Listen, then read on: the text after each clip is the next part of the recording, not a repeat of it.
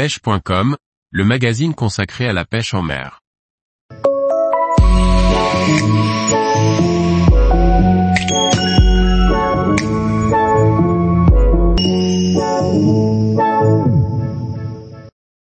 Pêche du thon rouge, les nœuds à faire et les équipements à avoir.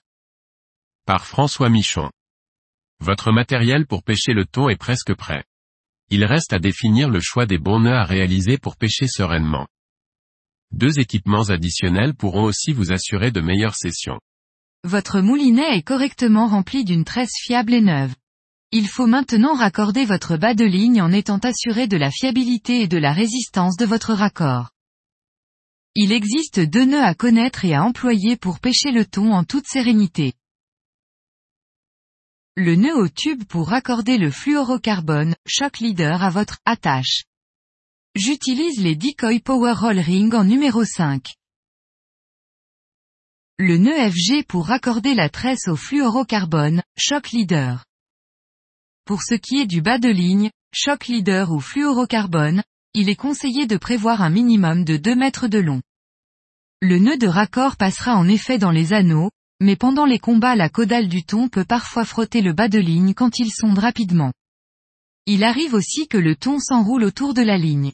Il est donc très important que ces événements non désirés se passent sur le fluorocarbone ou le shock leader, afin d'augmenter la résistance à l'abrasion. En ce qui concerne le diamètre, il faut utiliser du 100 livres soit du 90 centième environ.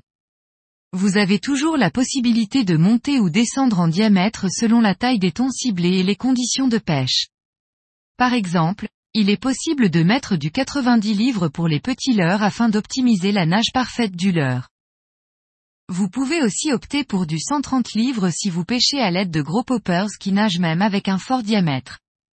Je vous conseille le Shock Leader YGK ou le nylon absorbé N900 Galis ou le Shock Leader YGK. Les combats peuvent être longs et intenses ce qui demande une condition physique en adéquation. Combattre à l'aide d'un baudrier ou d'une ceinture de combat peut vous faciliter la tâche surtout si vous n'avez pas l'habitude de tels combats. Ainsi, la force de levier sera décuplée et la maîtrise du combat sera plus fluide. Utiliser des gants peut être nécessaire pour plusieurs raisons. Pour les lancer, qui seront le plus souvent appuyés, et avec le diamètre de la tresse employée il n'est pas rare de se râper le bout de doigt lors de longues journées de pêche. Pour ceux qui n'apprécient pas le port de gants, il existe aussi des doigts de lancer.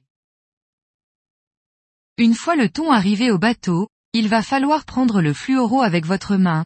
Sans gants cela peut vite être dangereux si le thon vient à repartir d'un coup. Un conseil important, quand vous lignez un gros poisson, faites seulement un tour autour de votre main avec le fluoro, en cas de départ du poisson, vous n'aurez qu'à ouvrir la main et le fluoro partira tout seul. Tous les jours, retrouvez l'actualité sur le site pêche.com. Et n'oubliez pas de laisser 5 étoiles sur votre plateforme de podcast.